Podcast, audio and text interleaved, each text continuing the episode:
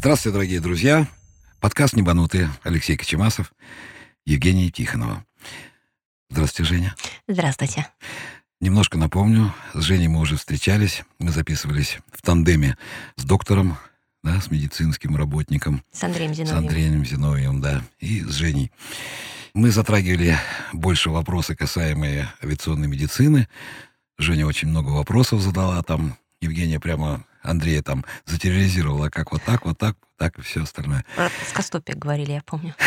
Да там не только и про лишние органы, да, которых у вас нет. Да, да, да, Вернее, не лишние, а которых нету. Которые должны быть, ну их на самом деле. Хочу коснуться той темы, которая мне более близка, и Евгении теперь тоже. Напомню, что Евгения — пилот-любитель, сдавшая успешно все экзамены, самостоятельно летающая на маленьких самолетах пока. Пока на маленьких.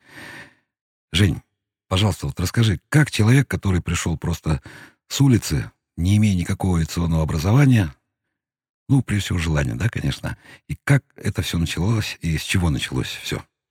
Ну, как я уже говорила э, в прошлый раз, у меня желание летать, стремление к небу было с детства. Я очень хотела быть летчиком, но не сложилось, потому что, э, потому что, ну, девочка. Вот. Плюс у меня были небольшие проблемы со зрением, у меня была близорукость, поэтому понятно, что э, на тот момент путь в авиацию был закрыт. Но летать все равно хотелось.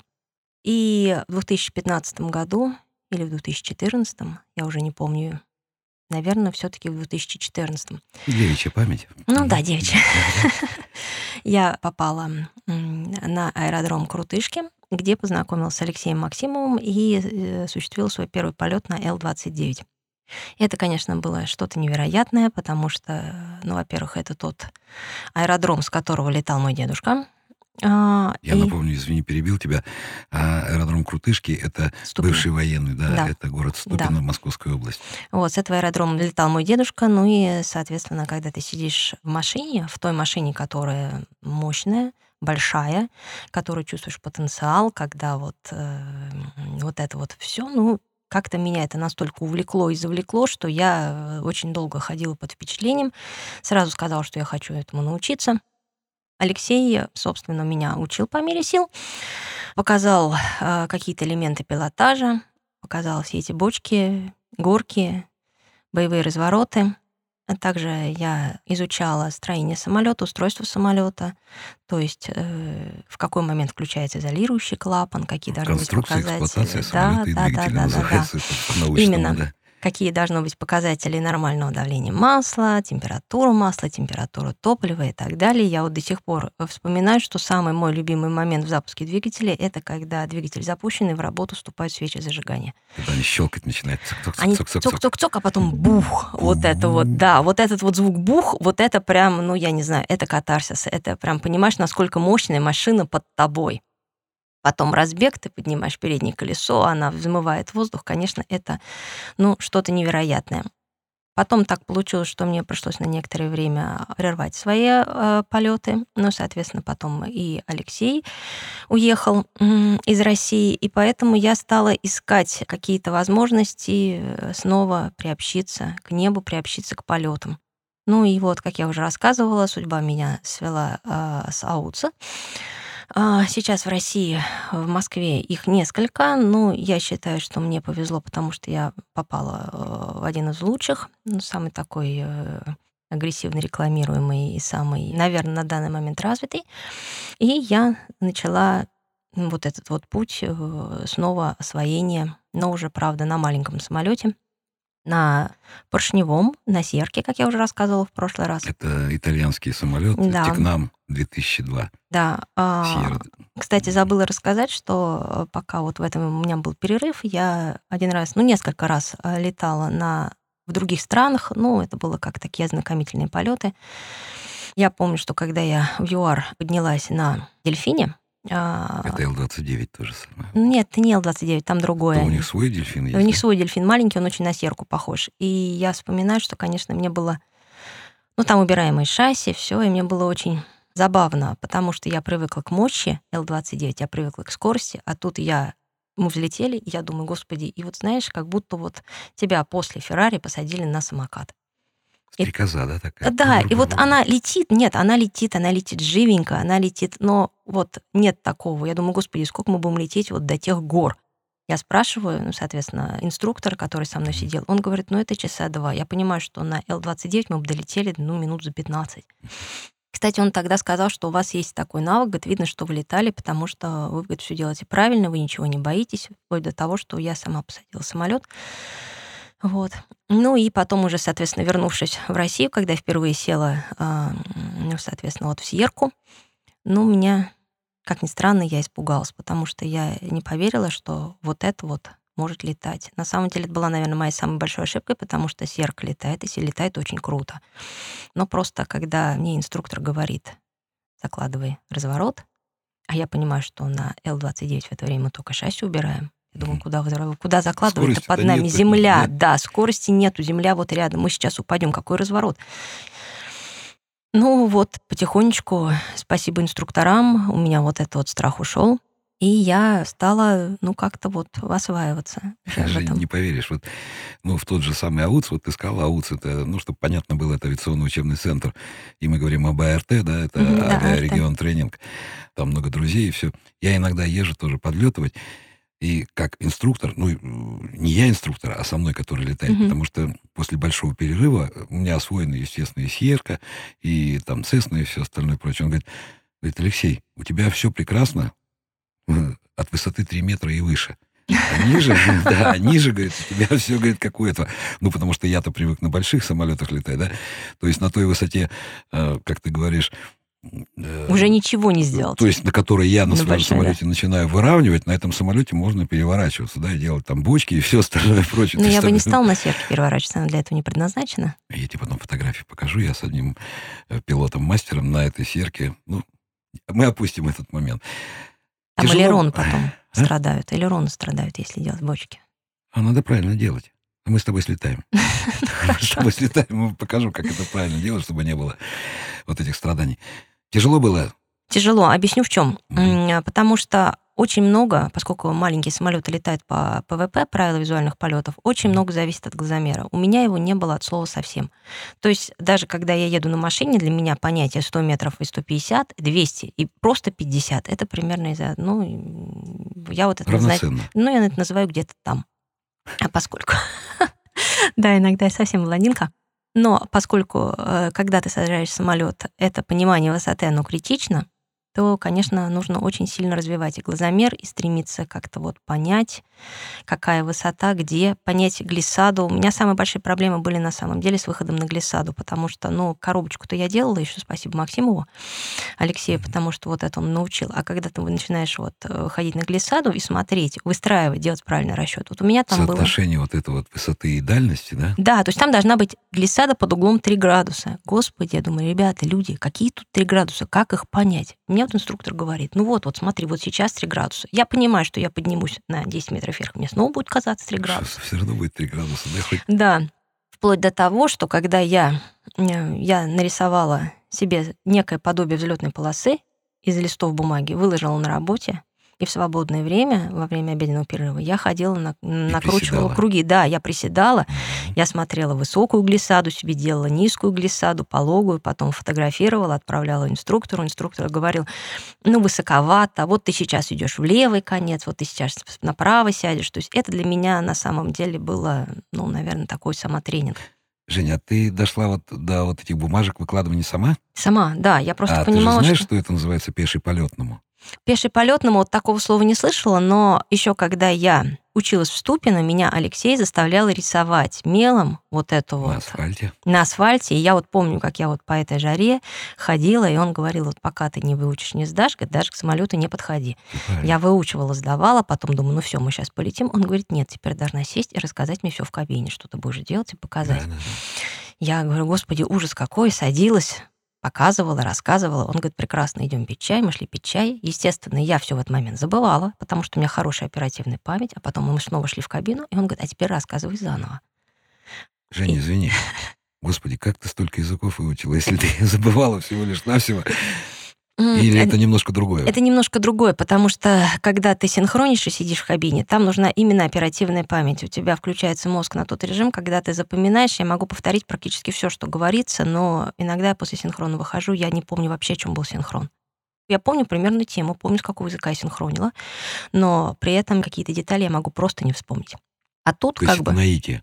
Не наитие, это, это, погружение, да? Вот. это погружение. Ты входишь в поток и начинаешь, ну, я не знаю, это, конечно, звучит немножко как-то, не знаю, наверное, одиозно, но это именно поток. Ты входишь именно в культурно-речевой поток, и ты начинаешь переводить то, что говорит человек. Ты чувствуешь человека. Это вот как едешь на машине, ты должен думать за Господи, себя и за того парня. ну, ты знаешь, что вот он же, повернет. Самолет же это то же самое. Когда ты начинаешь только выполнять какие-то движения, потом ты сливаешься с этим самолетом, и ты чувствуешь самолет. Тебе не нужно понимать, что самолет делает, э, как бы что он хочет, что не хочет, ты им управляешь.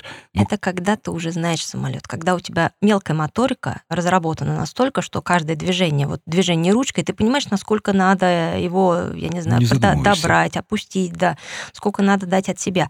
А когда ты сел за самолет, у тебя, в принципе, ну, я не знаю, э, что-то, то, что ты видишь впервые, и ты не знаешь, насколько давать на себя. У меня очень были длинные движения, кстати, меня до сих пор ругаю за длинные движения, потому что на самолете при управлении они должны быть такие вот маленькие, фактически микроскопические, по 2, по 3, по 4 миллиметра. А у меня разудить плечо, размахнись рука. То есть у меня там прям как будто я, наверное, кораблем управляю. Знаешь, вот. самый лучший способ от того, чтобы вот избавиться от них? Вот у меня курсанты, ну, и не стажеры мои, которые летают, тут он тоже сидит, он начинает махать. Я говорю, брось, брось все, отпусти штурвал. Вот когда штурвал ты отпускаешь, ручку ты бросил, да, и самолет, он уже сам летит. Это если ты его тренировал. А если ты его не оттренировал, а он ты начинает же видишь, куда он тебя либо брыкается. пикировать, либо, либо пикир... вверх. Ну, ты же видишь. Да, это, конечно. Вот, ты понимаешь, то есть ты брось, и ты сразу поймешь, что происходит с самолетом. Это было очень сложно для меня, потому что когда меня говорили брось, как раз тоже, я думаю, как я это брошу, я мы же сейчас упадем, отпусти руки. Я говорю, я не могу. Я почему я вцеплялась до того, что у меня костяшки пальцев белели. Маленькое все такое. Думаю, господи, оно летит-то, господи, вот мы сейчас уже по елкам.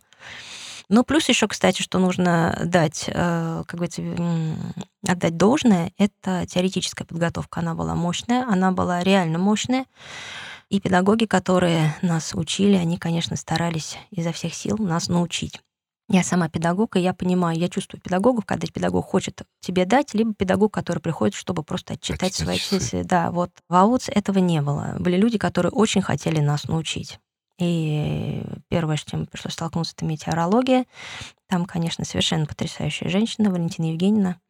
Дай бог ей здоровья. Она, ну, научила читать эти ТАФ, МИТАР, то есть, ну, так, что уже... Самое интересное, да, ты по-другому начинаешь воспринимать погодные условия. Ты выходишь на улицу просто, и у тебя уже в голове, когда ты занимаешься этим каждый день, да, там, читая там тот же МИТАР, да, ну, МИТАР — это фактическая сводка погоды Да. на, вот, сию, ну, да, это вот проходит. то, что а это пишут прогнозируемая такими, погода, да, вот этими вот циферками, каким-то страшным сочетанием букв английских, ну, латинских.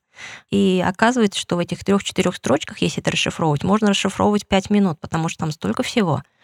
На самом деле это было очень важно. Что касается устройства самолета, я традиционно не понимала ничего в этом двигателе Rotax, но я э, старалась как-то догрызть в это в крошку, изо всех сил старалась это понять. Что еще? Навигация. Но навигация мне было так довольно просто, потому что я до этого проходила курс обучения на яхте, и поэтому, конечно, вот эти вот широта, Ну, долгота, это все было Нави- понятно. Она что морская, что воздушная навигация, только тут Ну, скорости не другие. совсем, да, там Ну, это лаксодромия, ортодромия, которой нет в морской навигации. Но Морская навигация ходит по этим самым, по э, картам, это Меркаторская система, плюс никто Меркатор, никогда да. в жизни на море не будет брать пилинг по двум. э, Да, нужно обязательно три точки. Да. Вот. А э, когда я еще как раз говорила нашему преподавателю, как можно брать пилинг по двум точкам, он говорит, да спокойно. Я говорю, ну это понимаете, какая будет погрешность? Вот. Потому это, что, знаешь, как это говорят, через две точки всегда провести можно одну прямую. да, Это ж бесспорно, да? но на этой прямой может быть где угодно Ну, э, судно. А если ты делаешь из трех точек, то можно сделать, соответственно, треугольник. и перекрестие, и ты в центре треугольника, как Ну, взять да. гипотенузу, А вот, кстати, центр Ой-ой-ой. треугольника, кстати, это не пересечение гипотенуз, это Конечно, не пересечение медиан. Ну да. Но мы не будем сейчас к геометрии возвращаться, хотя можно порассуждать и на эту тему. Это, Смотря, кстати, опять же, какой один- треугольник, да? Это, кстати, не тот вопрос, на который мне ни один а, специалист по навигации не ответил. Что является центром треугольника, почему мы считаем по пересечению гипотенуз? А очень просто, ведь сумма углов треугольника, она не равна 360 градусов, правда? Ну, как сказать? Сумма углов треугольника сколько равна? Ну, вообще, как бы, если тупой угол есть, он должен всегда где-то, если мы говорим про треугольник, он должен всегда э, уравновешиваться острым углом. Нет, он уравновешивается, но сумма углов треугольника равна 180 градусов, да? Ну да. А не 360. Но 360 это круг. Это как бы вот. Сумма углов. На твоем углу 180. А в круге нету. Ну, в круге нет. А в квадрате сколько будет? Ну, 4 на 90. 360. Так потому что треугольник половина квадрата, Ну да? да. Или э, трапеция, или еще что-то усечено четырех. Не будем в геометрию углубляться, это очень такая интересная вещь. Скажи, пожалуйста, я знаю, что ты летаешь не только на Тикнаме, да? Да, я вот когда на закончила обучение, да, кстати, э, обучение само строится, что начинается с коробочки, потом начинаешь потихонечку э, тренировать всякую там точность приземления, потом э, зона, потом, соответственно, маршруты. Очень интересно, кстати, вот маршруты, потому что там важно не только понимание того, где ты летишь, а еще и радиообмен. Конечно. Вот. А радиообмен у меня язык всегда хорошо подвешен. Я всегда несу в эфир много того, чего нести не, как бы, ну, не стоит. То есть я всегда говорю «здравствуйте», говорю «спасибо», «хорошего вам дня». Почему не стоит? Это очень даже хорошо. Когда мне говорят, э, вот там э, занимайте такую, там вот м, 150 по ПВП, я не говорю, там 150 по ПВП, я говорю, конечно. Нет, а вот это уже лишнее. Это действительно лишнее. Кстати, я посмотрел вот этот ролик, мне очень понравился, когда ты на Л-29 пилотируешь, и по-китайски там. А, это было, да, потому что Алексей меня заставил все то, что я делаю, описывать на китайском языке. На самом деле это было такой челлендж, потому что ты должна думать, как это сказать, а там же название фигур все остальное, и при этом ты должна не накосячить в, в- управлении, соответственно, чтобы все было правильно. естественно. Естественно, радиосвязь на маршруте, особенно на маршруте, да. Ну и при заходе на посадку, наверное, тоже много очень, когда самолетов много в воздухе, радиосмотрительность так Да, да. называемая. В Мечково очень часто бывает, что несколько бортов, и там, конечно, надо смотреть, потому что ты летишь, у тебя все хорошо, ты наслаждаешься полетом, и э, инструктор потом говорит, ты видишь впереди Цесна заходит? Я говорю, нет. Он говорит, а зря. Жень, скажи, пожалуйста, ну вот э, пройдя все вот эти тернии к звездам, да, пройдя полный курс обучения, даже не на одном типе самолета, получив пилотское, любительское пилотское, ну, я не говорю про частный бумажку, пилот, да. частный пилот, ты задор не пропал к полетам? Нет. Нет, вообще, потому что появляется возможность полетать на других типах. Я сейчас э, активно стараюсь освоить NG5. О, Это совсем другой самолет, Да. совсем другой самолет. Он в чем-то быстрее, в чем-то приемистее, но при этом у него есть... э, Вот понимаешь, насколько хороша Сьерра, потому что он очень, ну скажем так, тяжелый в плане крена, но избыточный в плане тангажа. А у Сьерры все-таки все было настолько сбалансировано, что я просто сейчас, э, садясь в Сьерру, я не понимаю, как на этом можно было не летать. Потому что Ну она, да, как говорится, она летает сама. Настолько она самая простая. Да, и очень сбалансированная. NG5 немножко по-другому. Там другая посадка, надо, соответственно, сильнее задирать носик. На взлете он прям такое ощущение, что уходит как ракета вверх. И при этом, когда ты пытаешься заложить крен, приходится чуть ли не э, изо всех сил там давить руками, потому что, я говорю, он там тяжелый. А мысль о твине, ну, двухмоторная серия есть? Да, конечно, но... А, тик- тикнами. Да, я понимаю, Да. конечно, есть, но я думаю, сначала надо все-таки влетаться и какой-то опыт получить на одномоторном, так, чтобы я потом, когда сел, допустим, на Твин, мне было понятно, я знала. Но я понимал, как он летит. То есть не было вот этого расчета сделать, или там я опять не туда села, или я все время иду на левую сторону полосы.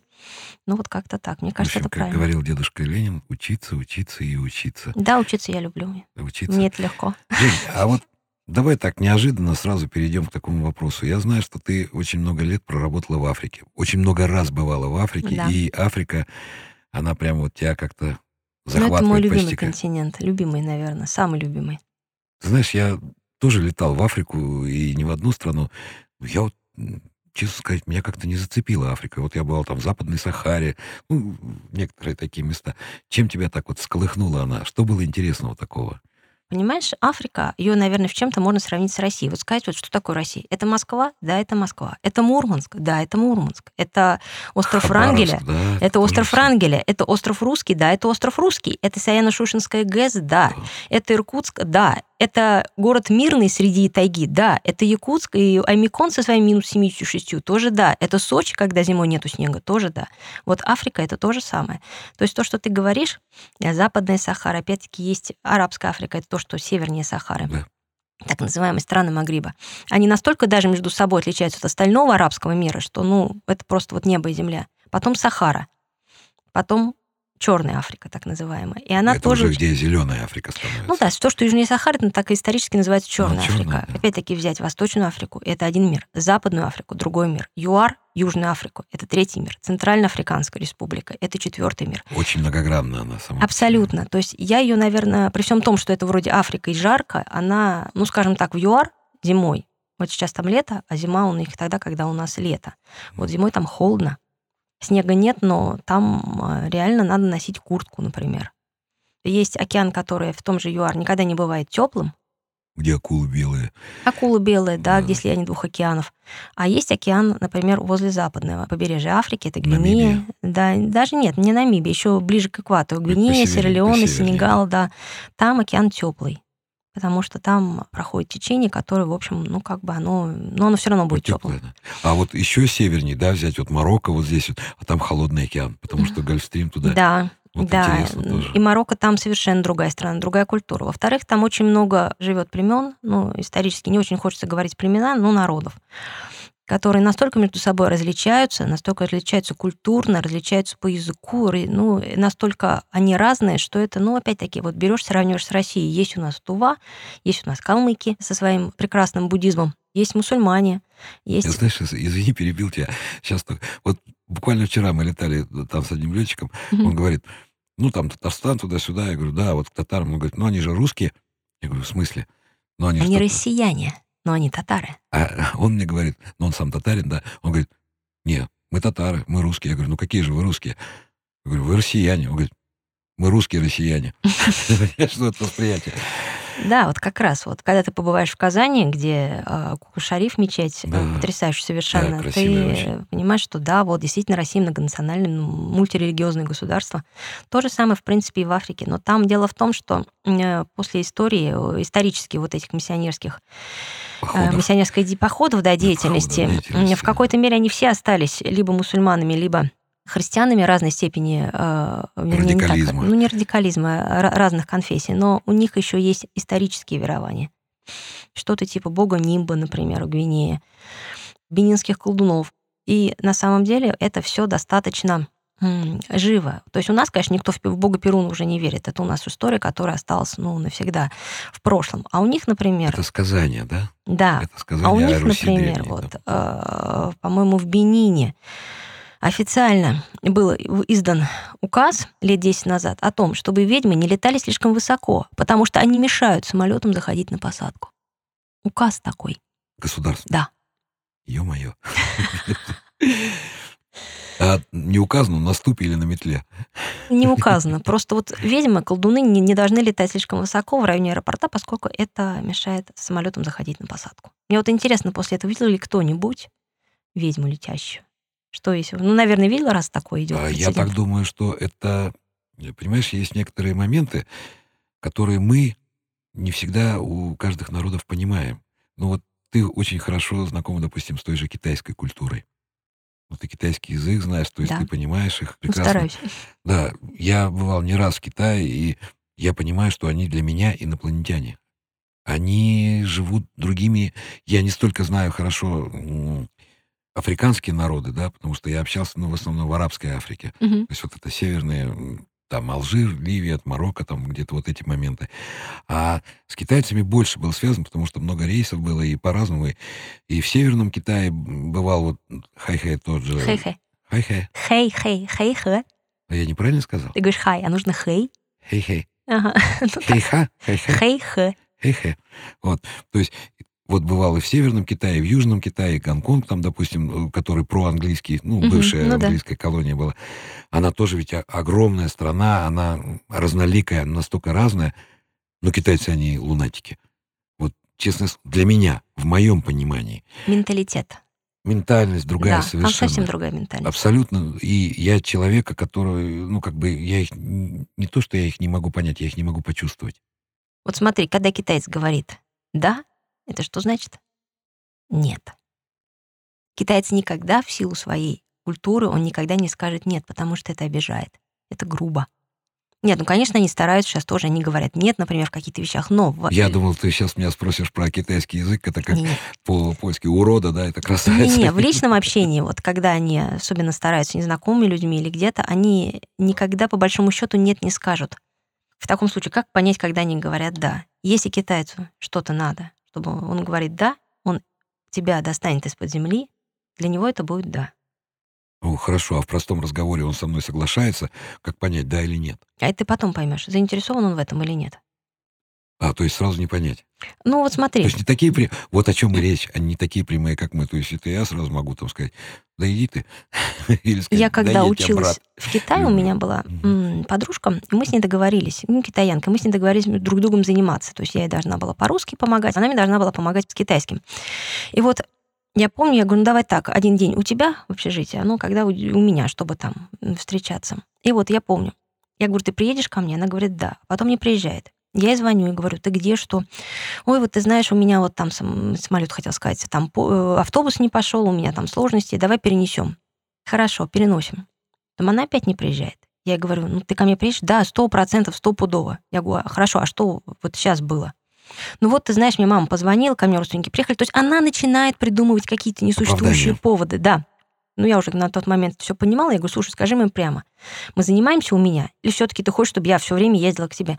Нет, нет, я, конечно, очень хочу, там, давай, это будет честно, я буду приезжать к тебе в общежитие, мне не сложно, ты же, тебе же не сложно до меня добираться. И снова не приезжает. Вот это нет. То есть нужно ее было просто оставить в покое. И что я и сделала в результате? А если тебе, китайцу, от тебя что-то надо, он из тебя достанет душу, растрясет ее и добьется своего. Это вот особенность менталитета. Но, кстати, что касается авиации, когда я учился в Китае, нам было очень страшно летать на китайских самолетах по стране. Ну, во время каникул все хотят путешествовать, потому что тогда действительно самолеты, это было середина 90-х годов, начало, это было, ну, все, все, они падали. То есть непонятно было кто, как. А потом внезапно Китайские авиалинии стали одни из самых безопасных в мире. А потом они объявили просто набор экспатов, то есть по всему миру было объявлено, что в Китае, ну, когда произошла вот эта большая культурная революция, да, и экономический рост Китая пополз, ну, люди-то не дураки. Я не говорю, то есть они очень умные просто своим менталитетом, но они прекрасно понимали для для того, чтобы въехать вот в эту всю систему, которую придумали там европейцы, американцы и другой какой-то развитый неправильное слово, не развитый, а отличный от их мира мир, да, угу. и чтобы Западный, прийти к этому, так. они сказали то же самое. Для того, чтобы понять китайца, надо там с ними жить, и тогда ты как-то начнешь хотя бы понимать. Хотя мы для них тоже, наверное, инопланетяне. В какой-то мере да, но дело в том, что китайцы, они мастера адаптации. А Россия, о Руси они знали задолго до того, как Русь узнала о Китае. Как Русь появилась вообще, да?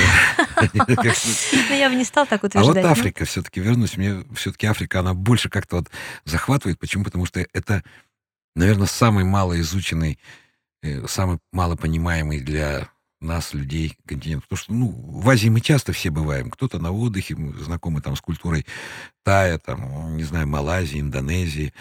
Ну, еще австрали... австралитяне, они там, правда, кверх ногами ходят, но ничего страшного. А вот Африка все-таки дружелюбные люди. Абсолютно. Ну, как сказать, вот а, люди, давай а, сразу обозначим, что люди все разные. То есть даже в рамках Москвы можно найти как хороших, так и плохих людей. Как и в Китае можно найти как хороших, так и плохих. Но в массе своей они достаточно дружелюбны. Они, естественно, как китайцы в виде белого человека, они сразу попытаются с тебя поиметь какую-то денежку.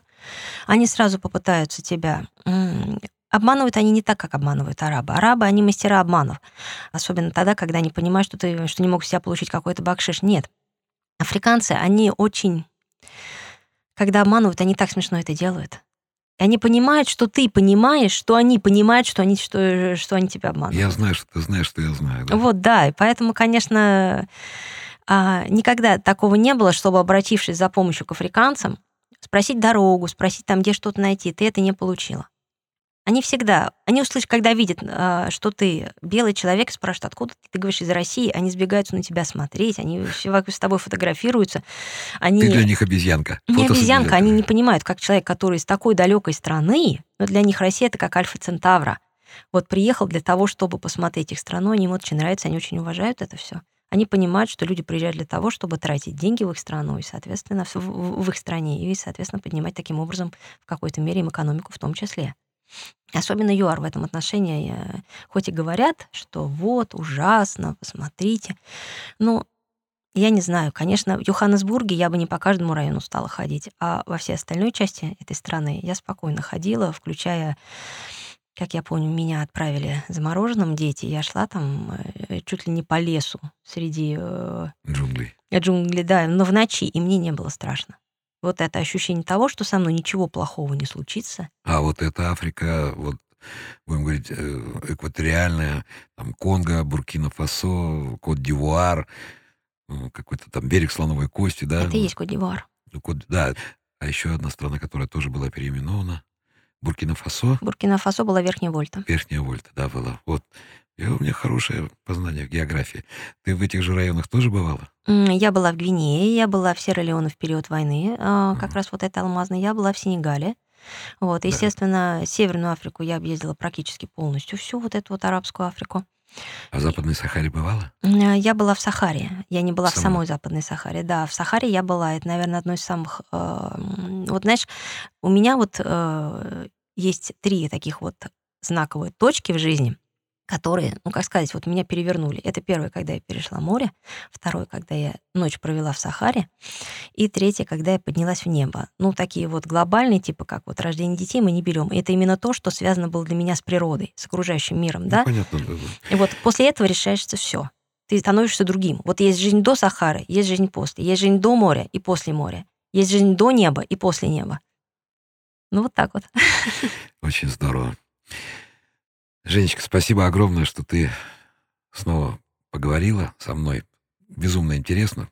Время нещадно. Время вообще никого не щадит.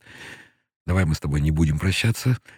Будем говорить до свидания. Разумеется. До скорой встречи. Да. Напомню, что сегодня опять была Евгения Тихонова, полиглот, лингвист, летчик, мореход, сахаровед. Африканист и востоковед. Африканист и востоковед. Спасибо, Женя. Спасибо, Алексей, что пригласили. Было очень приятно. Напомню, был Небанутый, Алексей Кочемасов, Евгения Тихонова. До свидания. До свидания. Дорогие друзья, говорит капитан, итак наш рейс окончен. Наш подкаст подошел к своему концу. Сегодня с вами был ваш капитан-летчик Леха, Алексей Кочемасов. До скорых встреч. Подписывайтесь на подкаст «Небанутые».